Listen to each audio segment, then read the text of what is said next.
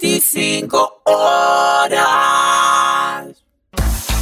Hola, soy Ludmila Fernández López. Tal vez me recuerden por la fe mi columna de 25 horas que un buen día se transformó en podcast.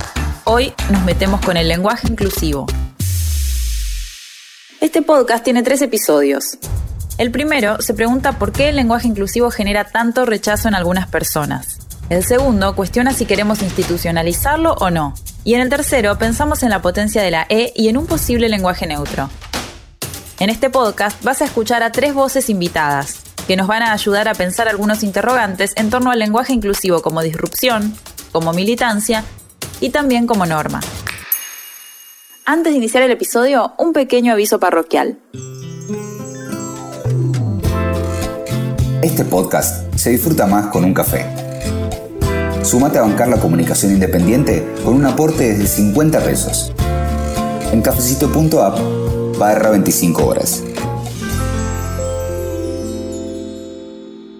Ahora sí, episodio 1. Raúl y Rae, un solo corazón. Pero qué onda, man, te presté atención hasta que dijiste nosotros.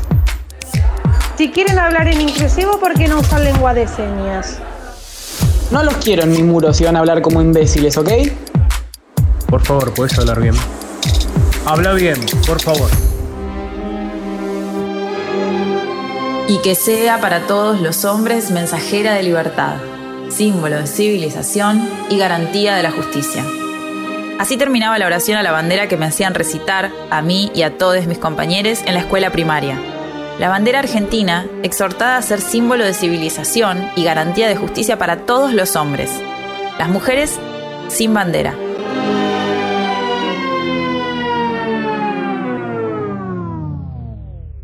Hay una nota de Liliana Viola en página 12 publicada en 2019 que comienza diciendo, fui un hombre muchas veces en mi infancia. Así como ella, muchas hemos sido hombres. O bien, como nunca lo fuimos, quizá nunca hemos sido nadie. Y de eso se trata la discusión por el lenguaje inclusivo, y de eso se trata la política que hace el lenguaje inclusivo. Nombrar para que exista. Pero primero vamos a rastrear un poco los orígenes. Como sabrás, aunque hablar con la E o escribir con la X es más o menos reciente, la búsqueda por un lenguaje que nos incluya a todos viene de larga data. Olympe de Gouges, en plena Revolución Francesa, escribió el Manifiesto por los Derechos de la Mujer y la Ciudadana. Porque claro, el famoso manifiesto revolucionario se titulaba Los derechos del hombre y el ciudadano, y el francés, al igual que el castellano, es un idioma con profundas marcas sexistas. Ahora, ¿qué fue lo que cambió en los últimos años para que la transformación en el lenguaje ya sea tan generalizada? Ojo, no digo que esté súper aceptada, todo lo contrario. Pero sí que una gran parte de la sociedad sabe a qué me refiero si digo todes, sabe que lo digo porque tengo una posición política más allá de que la comparta o no. Marina Mariach es escritora, docente y activista feminista. Integra el equipo del medio LatFem y tiene trabajos publicados sobre lenguaje inclusivo. Una de las críticas que más escucha contra el lenguaje inclusivo es que este no puede implementarse si no existe antes un cambio cultural o social. Y yo creo que se puede argumentar frente a eso que esos cambios culturales y sociales sí existen y, se pueden determinar bastante claramente si pensamos en que este, en estos últimos años, en esta última década, hubieron bastantes modificaciones, tanto en lo normativo como en, lo que sucede más a un nivel cotidiano o callejero incluso masivo. Pienso en cómo aparecieron las cuestiones de género y de diversidad en la agenda pública, en la agenda política, cómo aparecieron en la normativa, cómo fueron apareciendo la ley de matrimonio igualitario, la ley contra todas las violencias hacia las mujeres, la ley de identidad de género, todas las leyes que construyen un abanico de apertura de derechos hacia, hacia las diversas identidades de género y que esto también se vio muy reforzado en el 2015 con el gran estallido que se produjo a partir del Ni Una Menos y luego con el debate por la legalización del derecho a la interrupción voluntaria del embarazo en 2018. Creo que estos estallidos, si bien por supuesto que, las eh, militancias y las luchas por los derechos eh, de las diversidades de género, los derechos del feminismo, de los feminismos, tienen muchísimo tiempo y, son históricos, eh, hubo un estallido en estos últimos tiempos, sin duda, que hizo que se instalaran las conversaciones familiares, en, los medios masivos, eh, estas temáticas y que de ese modo esto empiece a formar parte del paisaje cotidiano. Marías se refiere a ciertos cambios sociales que dejaron el terreno mucho más fértil para que crezcan estas nuevas formas de nombrarnos. Y estas nuevas formas nos dieron posibilidades que antes no teníamos, generaron una identificación performativa con el lenguaje como herramienta. Esto no lo digo yo, sino Santiago Kalinowski, director del Departamento de Investigaciones Lingüísticas y Filológicas de la Academia Argentina de Letras. Kalinowski participó dos años consecutivos en el debate sobre el lenguaje inclusivo realizado en la Feria de Editores. Antes que nada, yo tengo que aclarar que la Academia Argentina de Letras tiene una postura con respecto al lenguaje inclusivo y a muchos de estos temas relacionados en línea con la Real Academia Española, porque se suscribió a nivel institucional el informe de Bosque del año 2012 y por lo tanto es una postura que está como atada a ese gesto y yo no expreso la postura institucional, yo lo que hago es un trabajo de tipo descriptivo. Como director de departamento de investigaciones, mi único interés y mi único horizonte de posibilidad frente al fenómeno lingüístico es tratar de ver qué hacen los hablantes. No tiene la menor relevancia para nosotros decirles a los hablantes qué deben hacer o qué no deben hacer. Eso cae fuera de lo que yo considero que es investigación lingüística. Es otra cosa. Para bien o para mal, es otra cosa. Intento hacer una pura descripción de algo que está sucediendo en los hablantes. El hito para mí está en el principio, en febrero del año 2018, ya sobre 2017 se empezó a ver un aumento en el uso de fórmulas de inclusión de, diverso tipo, digamos, hasta, hasta ese momento, hasta el año 2016 o 2015, 2014, estaba mucho más asociado a la ley de identidad de género que se sancionó en el año 2012, pero a partir del 2017 se ve un aumento en las en las fórmulas de inclusión que se usan, por ejemplo, en Twitter Argentina, claramente vinculadas con la presentación del proyecto de interrupción voluntaria del embarazo que se iba a dar el año siguiente. El otro hito que hay que considerar para la explosión que tuvo, para el ingreso que tuvo en la, agenda pública eh, el lenguaje inclusivo, en su variante con E, es precisamente eso, que empezó a ser posible intervenir con una vocal. Previamente, las intervenciones o bien eran gramaticales, como el desdoblamiento, se decía todos y todas, o se sigue diciendo todos y todas, y eso está dentro del sistema lingüístico, dentro de todo, o eran variantes como la arroba, la X o el asterisco, que no eran pronunciables.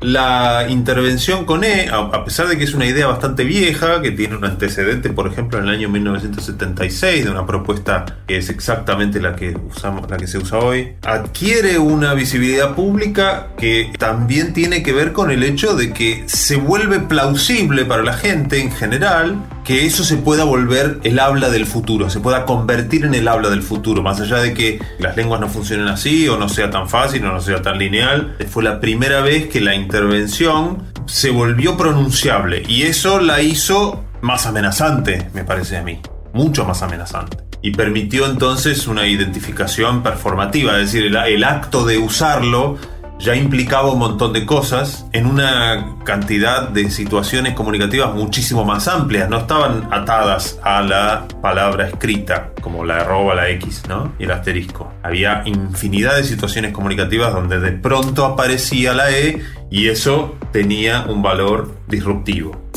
Ahora que identificamos los antecedentes y los hitos que lo han hecho posible, vamos con las preguntas centrales de este episodio. ¿Por qué el lenguaje inclusivo genera tanta resistencia? ¿Por qué decir todes es más chocante que proferir insultos, usar neologismos o anglicismos? ¿Desde cuándo tanta obsesión con la RAE? Creo yo que se debe eh, en gran medida a que, a que viene justamente a incomodar, o sea, eh, viene a incomodar al interlocutor en, en una falencia, en una falta de algo que no estaba siendo dicho o visibilizado.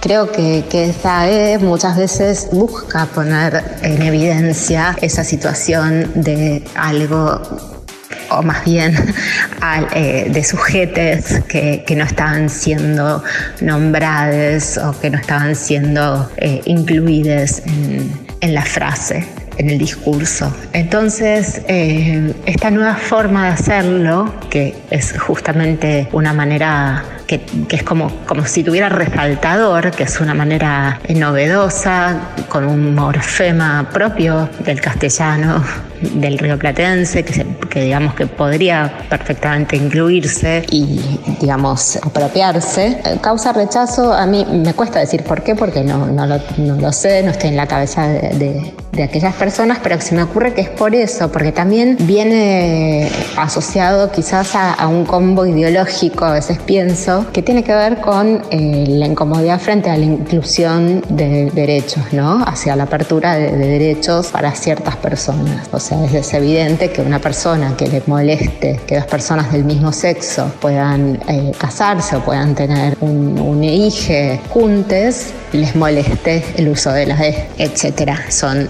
varios derechos que, que vienen juntos muchas veces existe un, un, actor político bien claro, eh, que podemos, podemos llamar como los feminismos, que está trabajando, está reclamando, está luchando por terminar con una situación de privilegio de un sector de la población que se traduce en una desventaja para otro sector de la población. La reacción esperable de quienes gozan de ese privilegio es una reacción de tipo violenta, ¿no? que, por supuesto que un anglicismo no trae la misma amenaza. La comparación que yo suelo hacer con este tema es con el lunfardo. Ahora, no hay, no hay fenómeno lingüístico más disímil, más, más este, diferente del lenguaje inclusivo que el lunfardo. El lunfardo es una situación de contacto de lengua entre el español, que se hablaba ¿no? a principios del siglo XIX, y eh, una cantidad de lenguas, sobre todo de la península itálica. Ese uso del lunfardo empezó a estar identificado con un actor político que ponía en riesgo el orden conservador. Y así fue identificado rápidamente, lo cual produjo una reacción de tipo violento en contra de el, el lunfardo en sí, porque no se puede tener una reacción violenta en contra de un rasgo de lengua que usa una persona sin que esa reacción violenta sea en contra de la propia persona, o de su idea política, o de su lucha. Entonces lo que está pasando es eso. Los feminismos ponen en riesgo, digamos, la, intervención con E o con otras, pero sobre todo con E, identifica un actor político que pone en riesgo un orden patriarcal. La reacción entonces es obvia.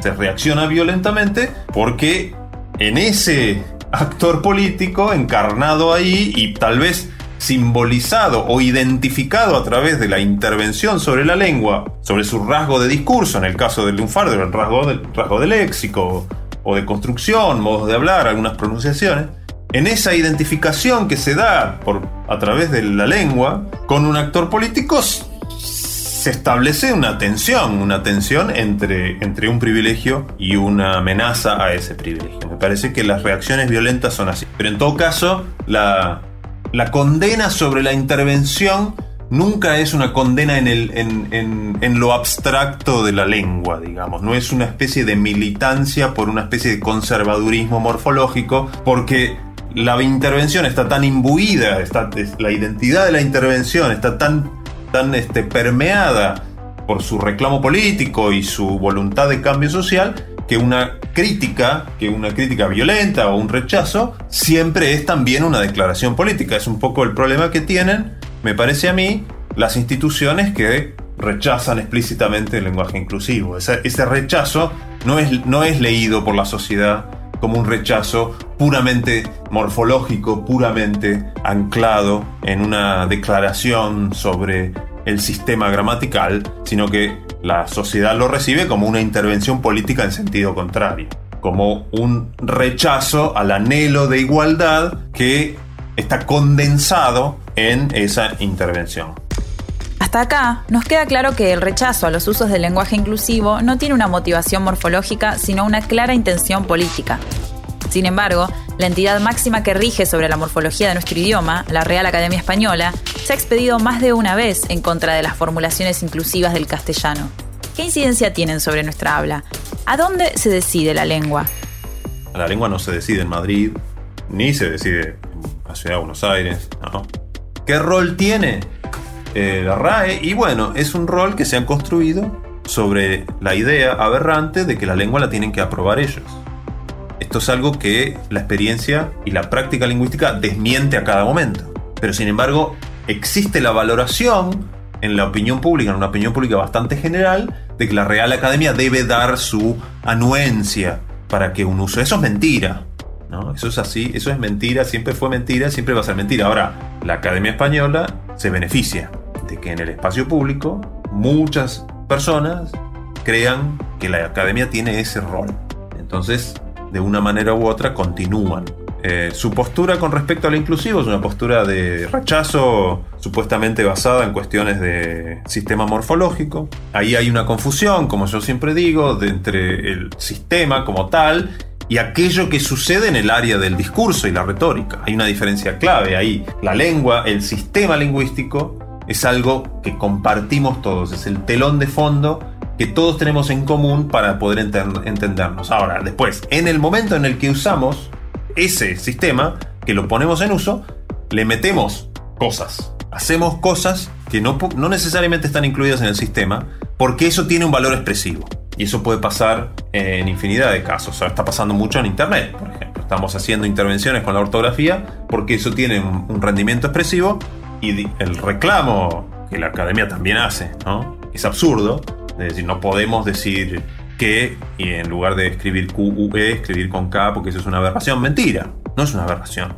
Es una intervención de la, de la retórica en el ámbito discursivo que se está empezando convertir en un código ortográfico alternativo para poder darle a lo escrito un aire reconocible de informalidad.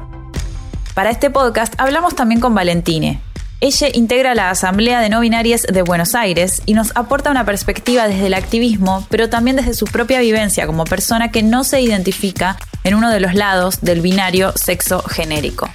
Yo personalmente creo que el rechazo es el mismo que recibió siempre cualquier cosa que se corra de la hegemonía patriarcal y pretenda empoderar a quienes reclaman equidad.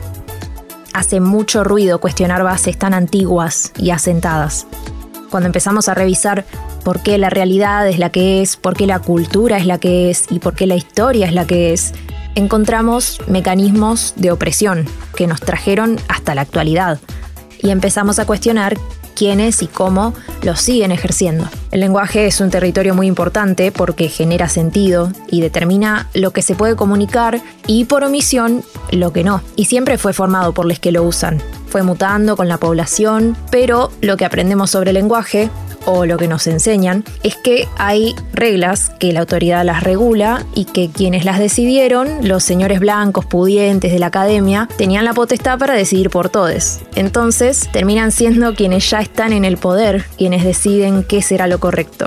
Desafiar ciertas cuestiones que se dan por hechas puede dar la sensación de que si cambiamos esos cimientos, se cae el mundo como lo conocemos. Cuando empezamos a señalar la desigualdad, se nota quienes están privilegiados por los sistemas que venimos viviendo. La postura de que lo político es personal y lo personal es político incomoda a quienes están mejor posicionados en el heterosis patriarcado, racista, clasista y capacitista.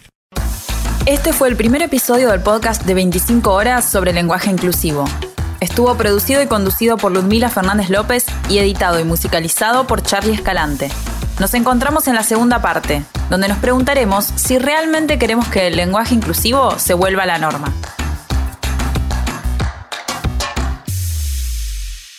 Escuchaste un podcast exclusivo de 25 horas. 25 horas es un medio digital del conurbano al mundo Seguimos en Spotify para no perderte ningún episodio. Y ya que estás, búscanos en el resto de las redes y en www.25horas.com.ar.